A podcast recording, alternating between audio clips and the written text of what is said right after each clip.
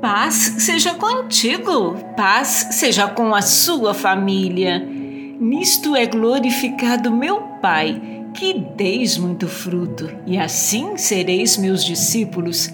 Evangelho de João, capítulo 15, versículo 8.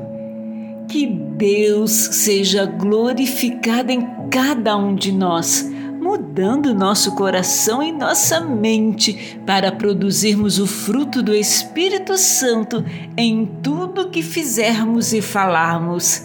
Sejamos agradecidos porque Ele nos aceitou como seu filho e nos renova através de Sua palavra encorajadora.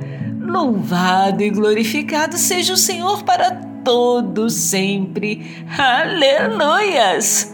Porque o fruto do Espírito está em toda bondade e justiça e verdade.